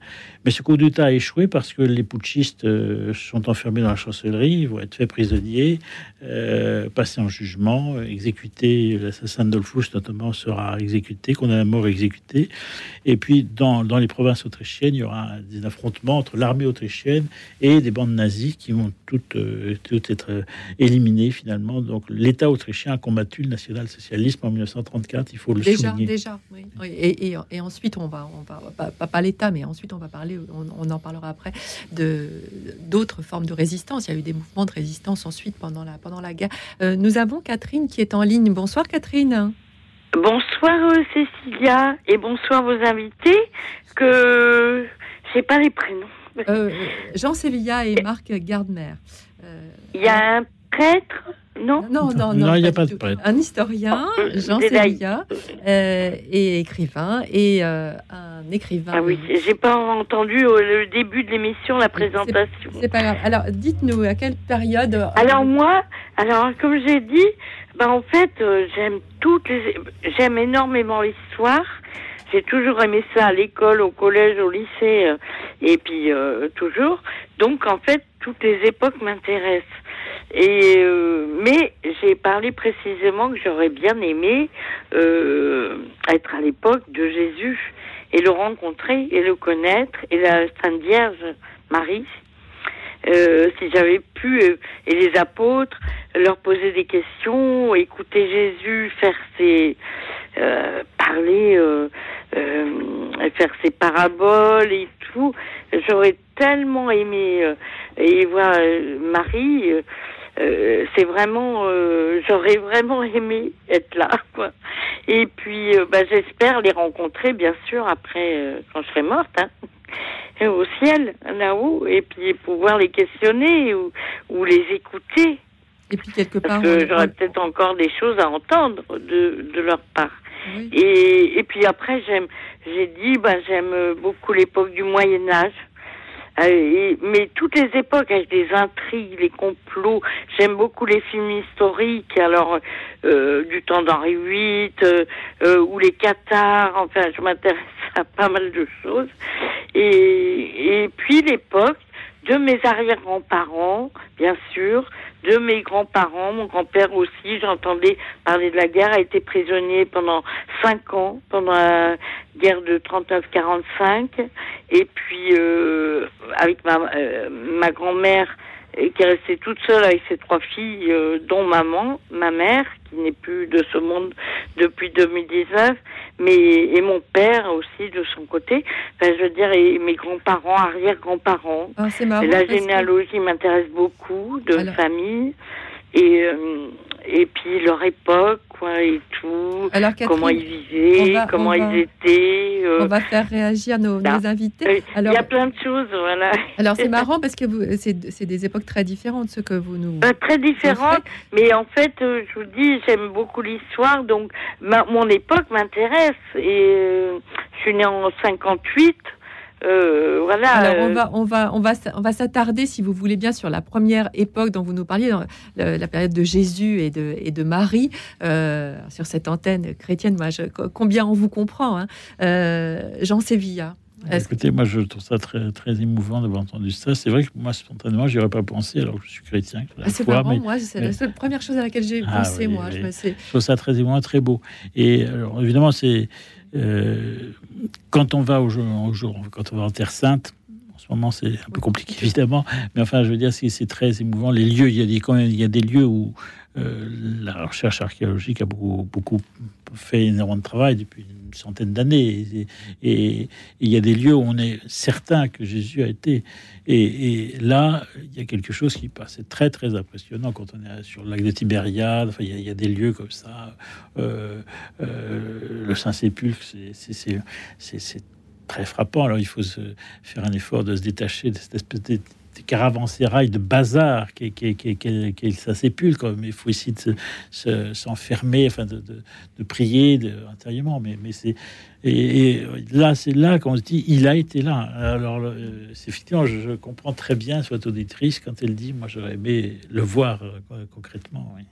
Marc Gardner, vous, ah, Je partage tout à fait cette euh, euh, opinion, cette envie de, de revenir aux sources, je dirais, de, partager cette période. Pour, il y a plein d'interrogations. En même temps, euh, peut-être qu'il ne faut pas apporter que des réponses, parce que sinon, il y aurait cette part de mystère qui disparaîtrait.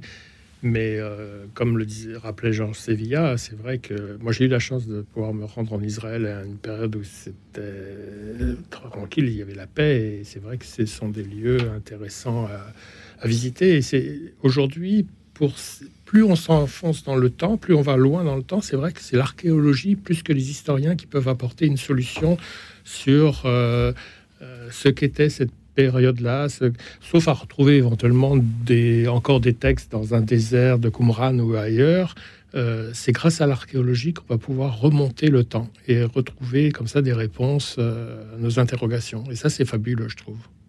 Merci Catherine euh, d'avoir appelé ce soir. Merci beaucoup de nous avoir partagé euh, toutes, euh, toutes ces époques et tout particulièrement celle-ci. Et je, je, me tourne vers vous, Marc Gardner. En tant que romancier, c'est pas une période qui vous intéresserait de, de, creuser bien évidemment.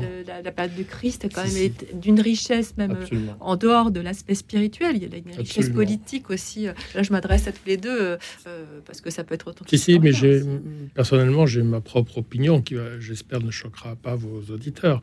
Mais euh, par exemple, sur la personnalité de Judas, pour moi, ça n'est pas le traître que la religion en a fait. Jésus, pour, euh, pour se révéler, euh, devait s'appuyer sur quelqu'un et le seul sur lequel il pouvait s'appuyer, c'est son ami le plus fidèle. Il fallait un, beaucoup de cran pour pouvoir le dénoncer. Le, et donc, ça, il le dit d'ailleurs quand il partage son pain, quand il, euh, le désigne, il le condamne en même temps, mais euh, il fallait quelqu'un de fort sur lequel il pouvait compter. Rappelons-nous que Pierre, lui, il va, il va renier le Christ euh, trois fois, donc il fallait quelqu'un de sûr. Et ça, c'est un personnage qui m'intéresse absolument. Ah bah, il va falloir écrire là-dessus. Voilà. Alors, merci de continuer à nous appeler, chers auditeurs, au 01 56 56 44 00 pour nous partager l'époque historique qui vous fascine, à laquelle vous auriez aimé vivre. 01 56 56 44 00. Le standard attend vos appels pour venir témoigner à l'antenne.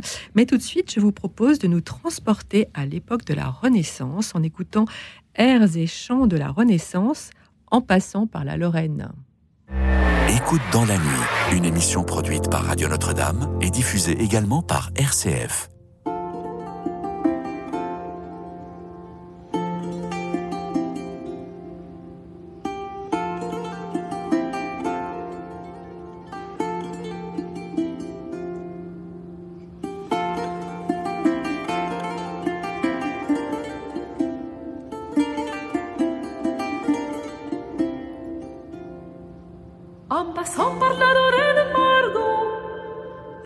Rencontrez trois capitaines Margot.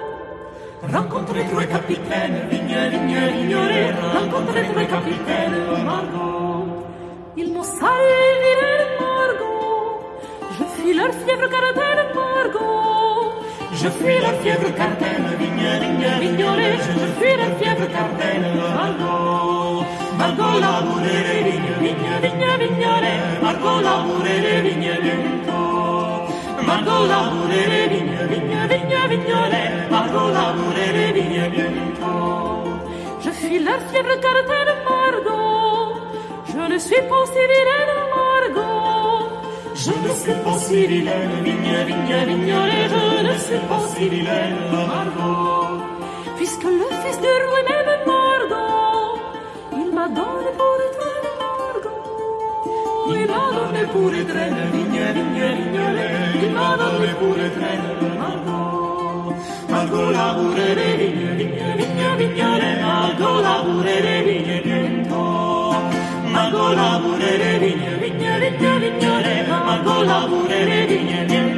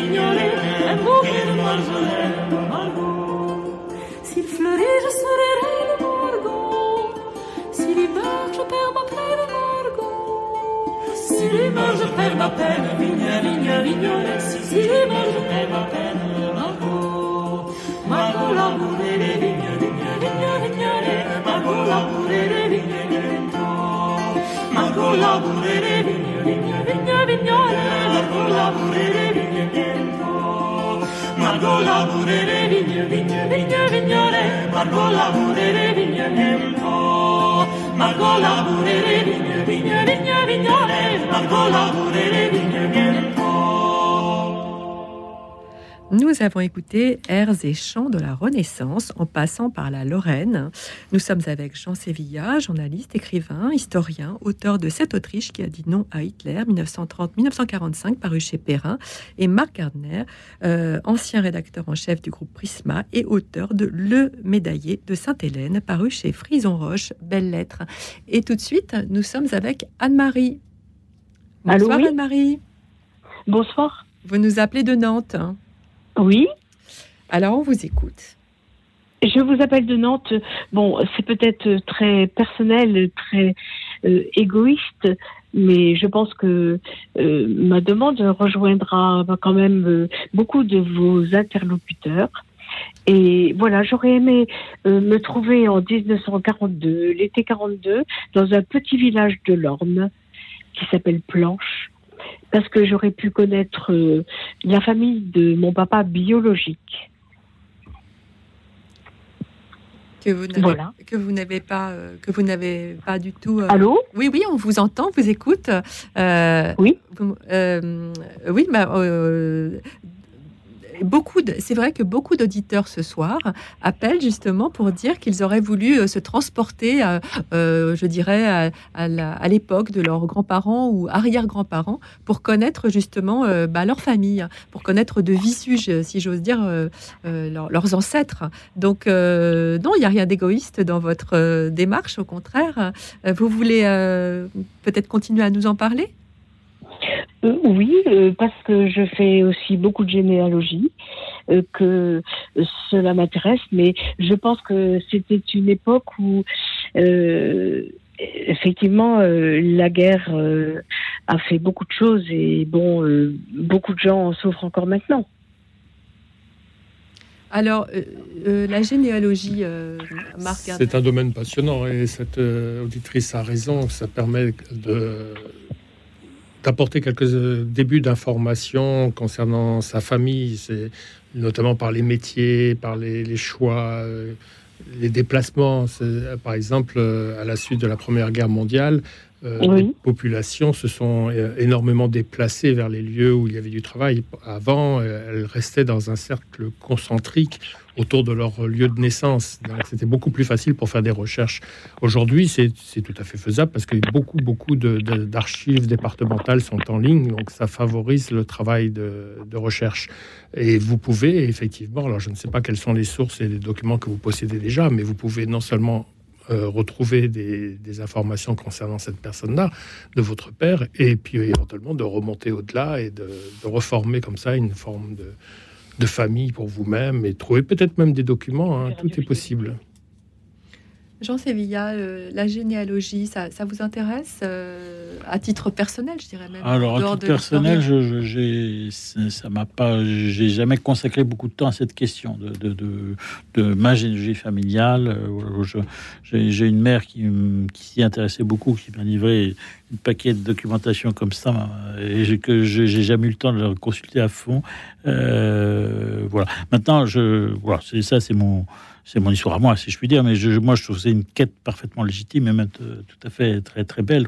Et, puis ça correspond fondamentalement, enfin, quelque chose de, on a tous besoin de savoir d'où on vient. Donc c'est parfaitement, c'est très respectable, c'est très et, puis en plus, euh, par la géologie, on apprend non seulement sa propre histoire, mais on apprend des choses étonnantes sur, sur, sur la société d'autrefois. Sur, sur quand on regarde les, dates de. Enfin, aujourd'hui, on, est habitué à baptiser les enfants au bout de quelques mois, quand c'est pas au bout de quelques années. Mais je veux dire, euh, autrefois, on baptisait les enfants euh, le jour- le lendemain de la naissance, euh, quasiment. Je veux dire, il y a des choses qu'on découvre comme ça qui sont très, très, très intéressantes. Vous vouliez ajouter quelque chose, Anne-Marie?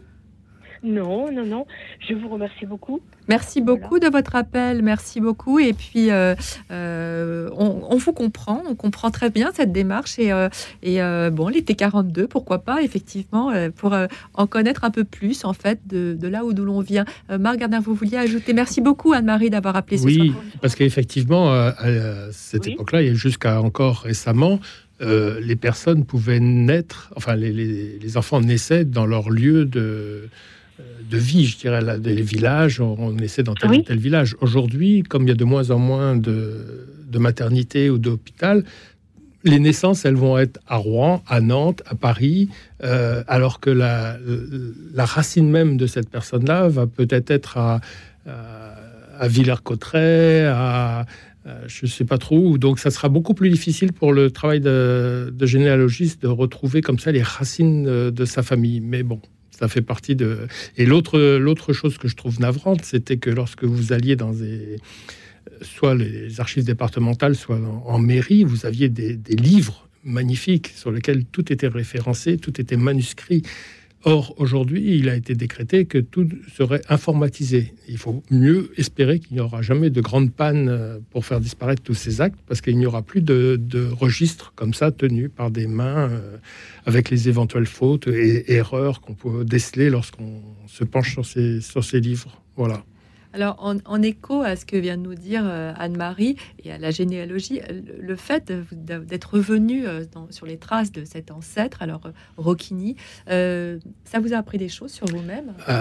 Alors, sur, sur moi-même, oui, Sur parce votre que famille, bien sûr. absolument. Donc, évidemment, lorsqu'on part de soi, on a deux parents, donc ça fait déjà deux, branches à remonter, et à chaque fois, on multiplie par deux, hein, c'est exponentiel.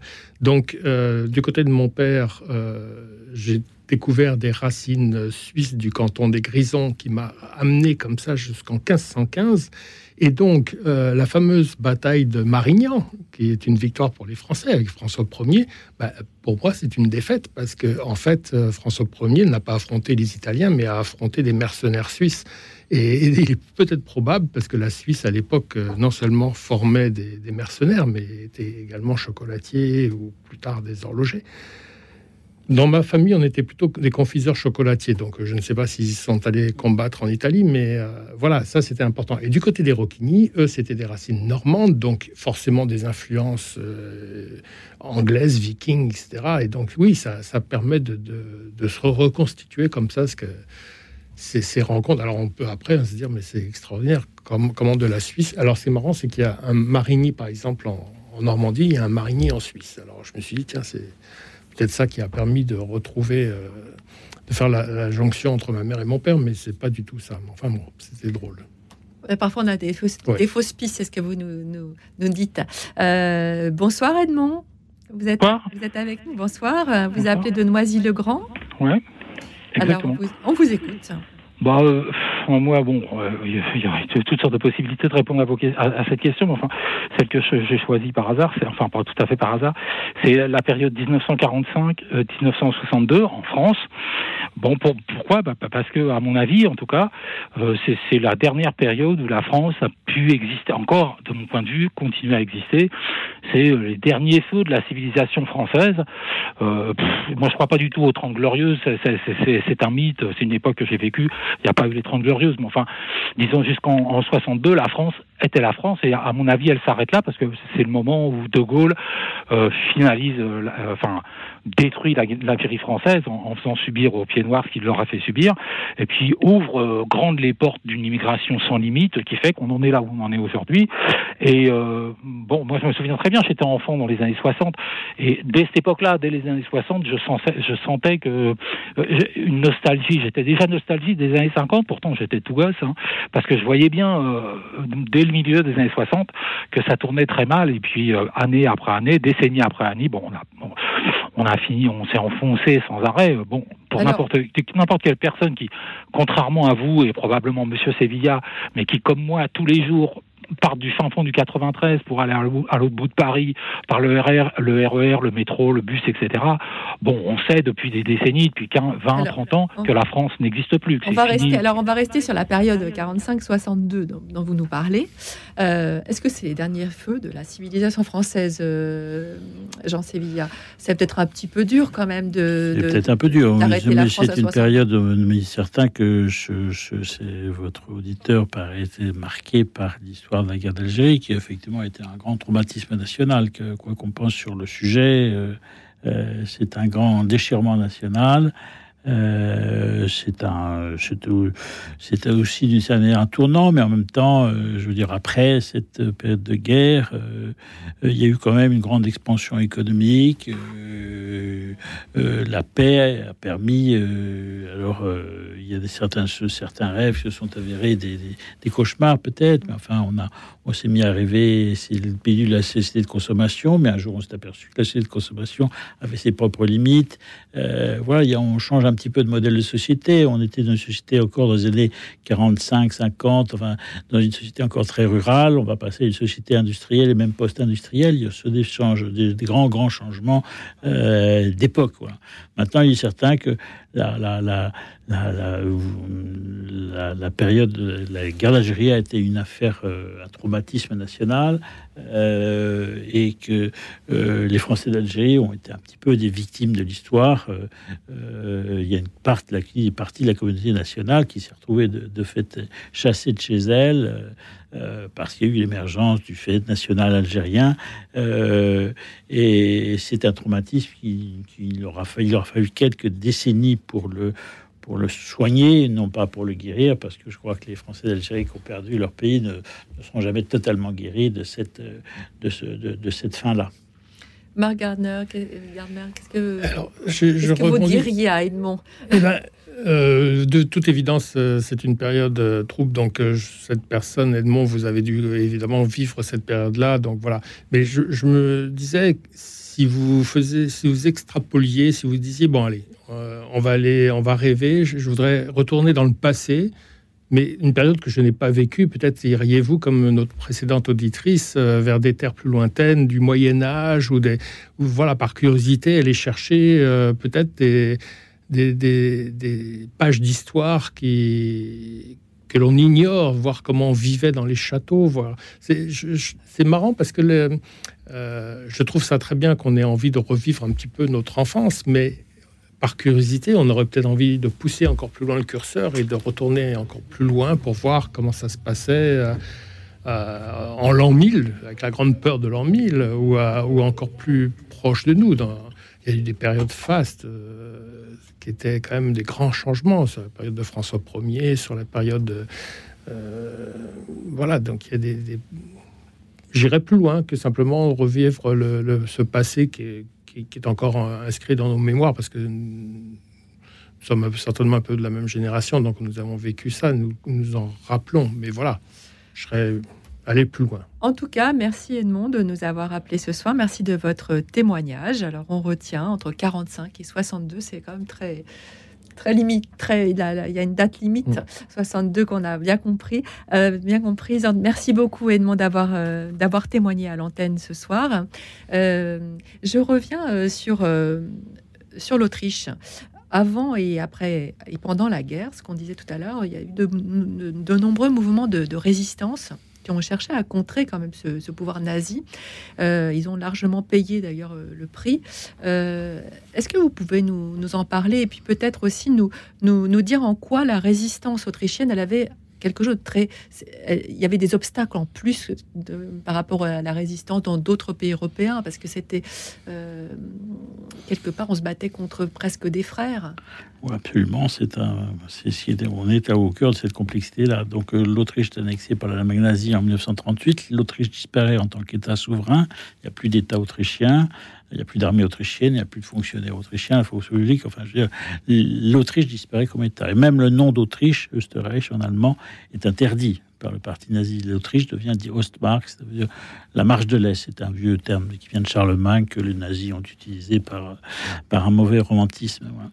Euh, dans euh, ce pays annexé, euh, il y a eu une période où il y a une partie de la population qui a accepté, qui a joué le jeu. Il y a une partie une grande partie de la population, mais comme partout, qui était passive, et puis une partie qui a été résistante. La difficulté, en effet, vous, venez de rappeler, c'est que euh, quand les Allemands ont envahi la France, les résistants français, eh bien, ils avaient affaire à un peuple totalement différent. Je veux dire, c'était les Allemands, les Français, ils n'étaient pas la même langue. C'était voilà. La question, euh, le rapport à l'Autriche, à l'Allemagne, c'est un rapport complexe parce qu'il y a une partie de l'Autriche, partie pardon de, l'histoire qui est commune évidemment, et puis il y a la langue qui est commune.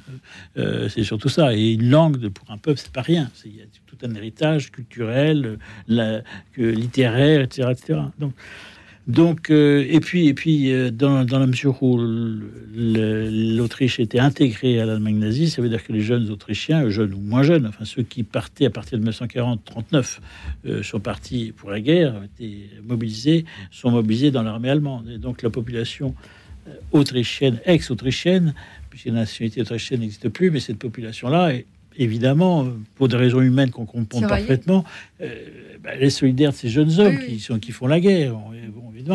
Et donc, euh, euh, quelque part, les buts de guerre des Alliés, euh, voilà. Donc, donc c'est une histoire extrêmement complexe, très douloureuse, ce qui montre d'ailleurs, enfin, d'une certaine manière, ce qui, ce qui magnifie encore plus l'héroïsme de ceux qui sont qu'on fait de la vraie résistance. Euh, les chiffres existent, hein, euh, sont des évaluations, mais schématiquement, de, 1938 à 1945, 100 000 Autrichiens ont été poursuivis par la Gestapo, chiffre qui est à rapporter encore une fois un pays ah, de 6 millions d'habitants, 6 hein, millions et demi, voilà, euh, et dont 10 000 Autrichiens qui ont été condamnés à mort et exécutés pour faire de résistance. 10 000, personnes, c'est n'est oui, c'est pas rien, c'est pas, rien, du tout, et vous le montrez très très bien dans votre livre, et c'est très, et, c'est très subtil justement ces tiraillements qu'il qui y a dans cette population. Euh, je vous propose euh, d'accueillir euh, Jean-Michel. Bonsoir Jean-Michel. bonsoir, bonsoir. Je m'excuse, j'appelle un peu tard, mais voilà, moi j'aurais aimé vivre, mais il y a très très très longtemps, au temps d'Abraham voyez, et même avant Abraham, en Mésopotamie, avant Abraham. Pourquoi? Parce que c'est là que il y avait le peuple qu'on appelait les Sumériens et ils ont inventé des choses qui sont absolument essentielles. Ils ont inventé les mythes qui ont servi à fonder les premiers récits de la Bible. Par exemple, le déluge, etc. Tout ça, c'est à eux qu'on le doit. C'était des gens qui vivaient très près de la nature, qui observaient sans arrêt les astres, le soleil, la lune, les étoiles, la terre, le fleuve, puisqu'ils avaient le titre et le choix de deux immenses fleuves.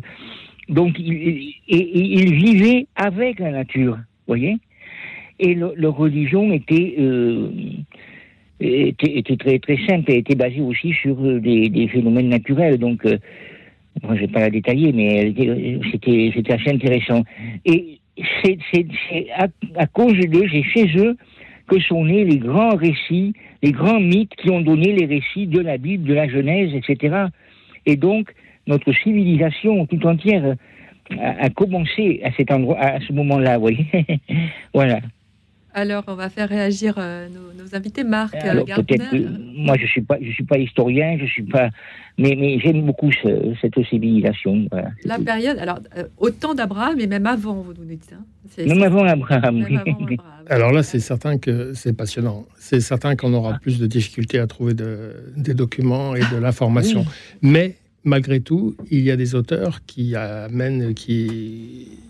des théories qui sont loin d'être euh, inutiles et, euh, et qui, qui permettent comme ça de se forger et de, de comprendre un petit peu plus le mouvement, notamment la- le- ce qui s'est passé en Palestine à cette époque-là et les Ah oui. courants euh, entre le peuple de Canaan qui était parti en Égypte, qui, Oui. qui- qui est revenu, qui Bien sûr. en fait il- tout ce que dans la Bible on, on- on raconte avec la, la traversée de la mer Noire, tout ça, tout, tout ça, il y a, il y a les très belles histoires racontées par la Bible, et puis dès lors que, et là c'est là où les archéologues ont un travail à jouer aussi, parce qu'ils ont euh, là, cette possibilité de dire ah ben ça, ce, ce symbole-là, de vous, euh, c'est peut-être effectivement ce peuple-là qui, en se déplaçant, a- Absolument, oui. voilà, il y a, euh, on parlait, enfin j'avais lu un livre, je ne me rappellerai pas le nom de l'auteur comme ça, sur le buisson ardent. Et euh, le, il évoquait l'idée que dans la, une vallée de Canaan, il y avait des forgerons qui étaient à l'époque considérés mais comme des, comme des dieux presque. hein. C'était des gens qui Ah maniaient oui, le feu et donc ils pouvaient euh, faire obtenir absolument ce qu'ils veulent. Et pour maintenir la braise euh, en activité, il fallait donc une, une forge constante, euh, maintenir le feu et que de loin ça faisait comme un- quelque chose comme ça qui, qui brillait dans la nuit. Donc ça, oui. voilà, donc ça permet comme ça d'apporter quelques réponses. euh, mais je pense qu'il faut quand même conserver à la Bible sa part de mystère. Ah, on va, Ah, demander, sûr, on va demander son avis à l'historien. Euh, Jean Sévilla, euh, cette période, elle vous intéresse euh, Euh, Vous la connaissez bien? Je la connais pas très bien. Moi, je suis plutôt, euh, je connais, je suis plus euh, tourné vers l'histoire contemporaine. Enfin, à partir du XVIIIe siècle jusqu'à aujourd'hui, on va dire. Voilà. Maintenant, euh, votre auditeur a tout à fait raison. De, c'est vrai que c'est important de souligner l'importance euh, des grandes civilisations anciennes qu'on a. Je veux dire, notre société, une société aujourd'hui avec la technologie moderne, une société de l'oubli, de, de l'immédiateté, etc. On a oublié, on a tendance à oublier l'histoire longue. L'histoire longue est fondamentale. Et je veux dire, nous sommes tous, et l'histoire, c'est pas. Euh, on est aussi dans une, te- nous, une société qui étant était une société de l'oubli et de la rupture permanente. Or, l'histoire, c'est une continuité, c'est une transmission.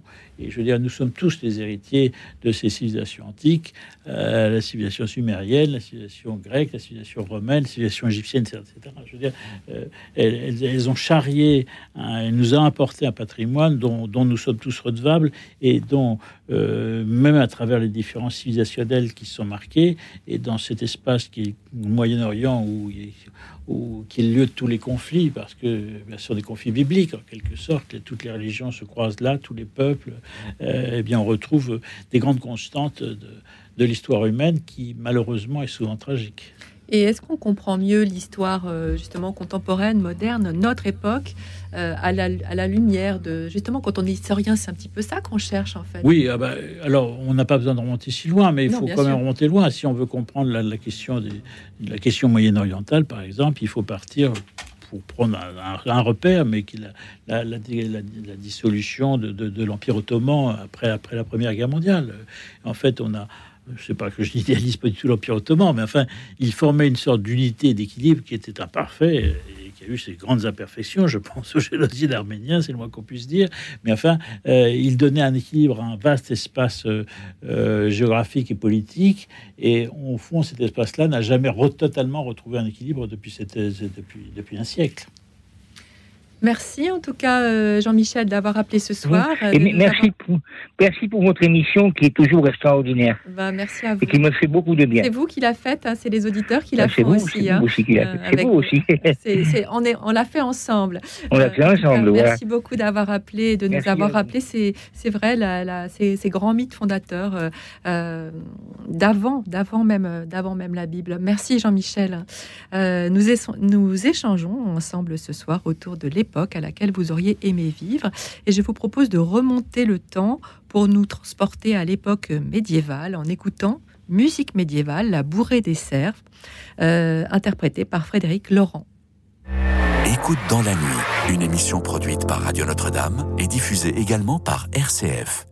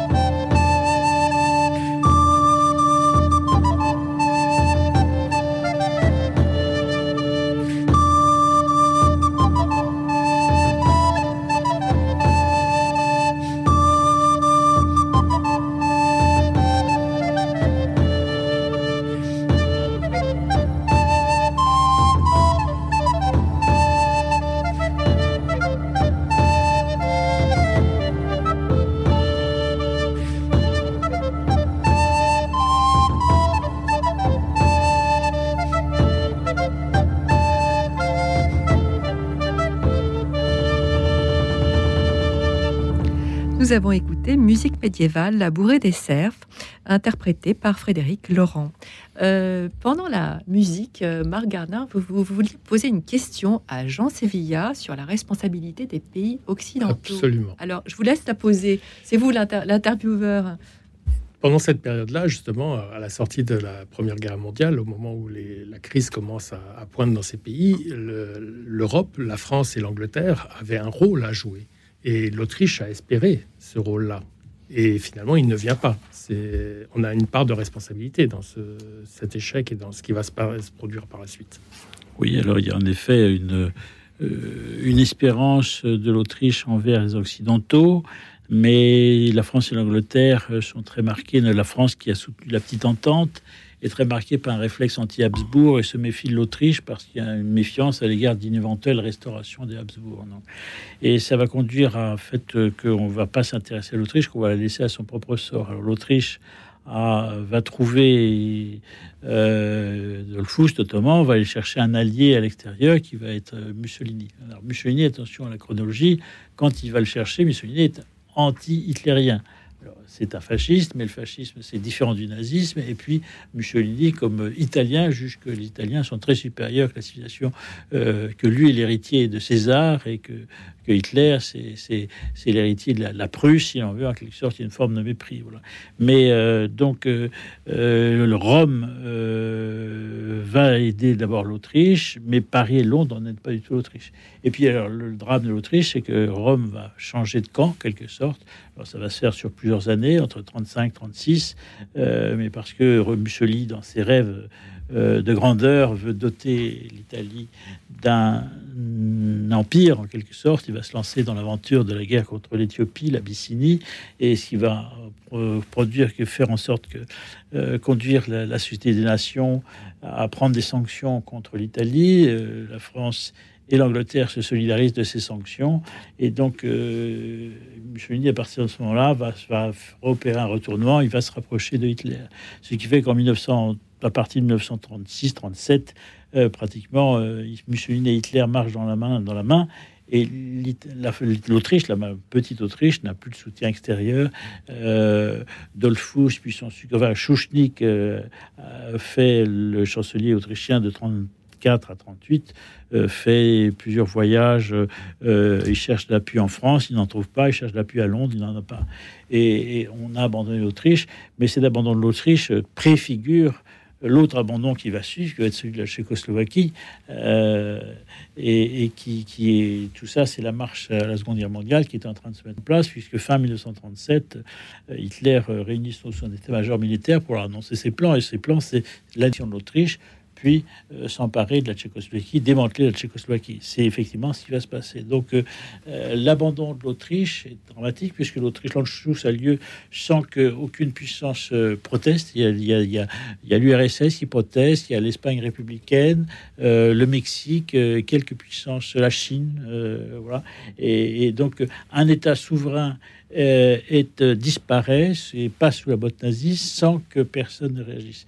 Et en fait, ça prépare l'abandon qui va être celui de la Tchécoslovaquie, c'est aussi les, accords de Munich, euh, et, tout ça prépare la marche à, à la Seconde Guerre mondiale.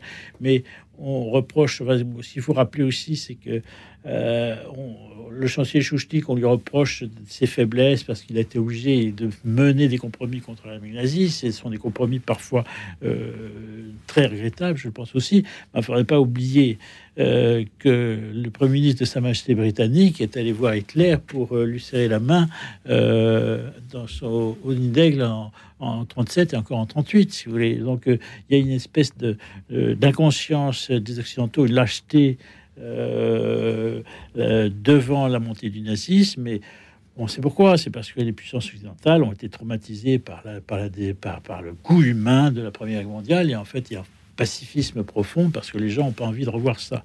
Mais le problème, c'est que euh, ils vont faire de recul en recul, ils vont, ils vont préparer quelqu'un qui va de nouveau euh, faire une autre guerre et qui sera tout aussi coûteuse en homme que, que la précédente.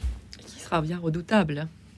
Euh, Marc, pour peut-être terminer, euh, votre, euh, votre premier roman s'intitulait Les Adieux de Fontainebleau. Il était consacré à la défaite, enfin, il parlait de la défaite de, de Waterloo. Là, ce roman-ci, Le Médaillé de Sainte-Hélène, traite de la même époque historique. Alors, moi, je voulais juste vous savoir. Le, le, premier, c'était pas la défaite de Waterloo. En fait, c'est ah, la, non, c'est pas, c'est la campagne de France. Donc, c'est 1813-1814 qui va préfigurer Waterloo, mais il y aura la période de l'île d'Elbe et des 100 jours qui vont s'inscrire dans entre temps. Euh, en fait, le Napoléon, la, France est, en, est envahie, donc les, guerres euh, se passent sur le territoire. Ce sont les, les, les batailles Montdizier, euh, plein de noms que l'on va retrouver sur les chars de la deuxième DB à la Libération et euh, qui, euh, voilà, comme une peau de chagrin, fait que bah, l'Empire est, exsangue et, Napoléon n'a plus d'autre choix que euh, d'abdiquer et ses adieux, il va les faire auprès de sa garde dans la cour carrée de, Fontainebleau et c'est un tableau d'ailleurs que l'on connaît tous et qui, qui, est très très émouvant parce que euh, Napoléon a toujours refusé, y compris pendant les 100 jours, de faire, de mener une guerre civile. Il, quand il débarquera et pendant les, les 100 jours, il ne tirera jamais un, coup de feu contre un Français. Donc la guerre civile, quand il voit que les, les cartes sont abattues, bon, bah, il préfère abdiquer et on va l'envoyer dans l'île d'Elbe. Mais euh, c'est ça, c'est cette période-là où, où les plus fidèles des fidèles, dont l'abbé Douaillère, Cambronne, etc., sont restés autour de l'empereur jusque dans le dernier carré et qui préfigurera bien sûr Waterloo. Quoi. Mais alors pourquoi cette fascination? Enfin, pourquoi on comprend? Ah. Parce qu'il y a, y a vous n'êtes pas le seul à être fasciné par Napoléon, loin de là. Mais pourquoi? Pourquoi Pourquoi Pourquoi lui? Pourquoi lui? Ça c'est vrai, on va, on repartir pour deux heures là, parce que c'est, passionnant. C'est le, euh, comme je disais, moi je, suis né à Gap dans les Hautes-Alpes, c'est sur la route Napoléon. L'entrée de la ville et la sortie de la ville sont ornées des deux aigles qui euh, étaient à l'entrée du, château de Fontainebleau.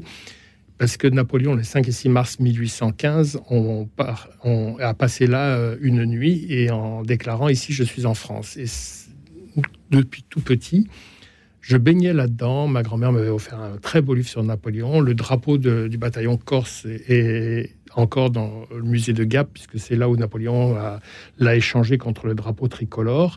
Et puis peu après, ça va être la rencontre de la Fraie euh, du côté de Grenoble. Tout ça m'a toujours inspiré. Enfin, j'ai trouvé il y avait un côté un peu magique à cette histoire. Et voilà, j'ai voulu en savoir plus. Et puis. euh, une fois qu'on met le doigt dans l'engrenage, euh, on veut en savoir plus, on veut toujours aller plus loin. Napoléon, ça vous, ça vous parle, Jean Sévilla vous, vous- C'est une Oui, période qui... j'ai un jugement assez critique sur. euh, Ah bah. euh, voilà, je- j'admire assez l'œuvre administrative de Bonaparte, voilà, euh, qui toutes les masses de granit, ce qu'il a posé sur les, c'est, c'est les bases de la France moderne. Voilà. Euh, je pense que ce- ce- il a fait. il- sur le plan de sa politique extérieure, il a, je pense qu'il a fait des dégâts. Il a déclaré la guerre à toute l'Europe. Alors, ça a apporté de la gloire militaire à la France, mais enfin, il y a un déséquilibre profond.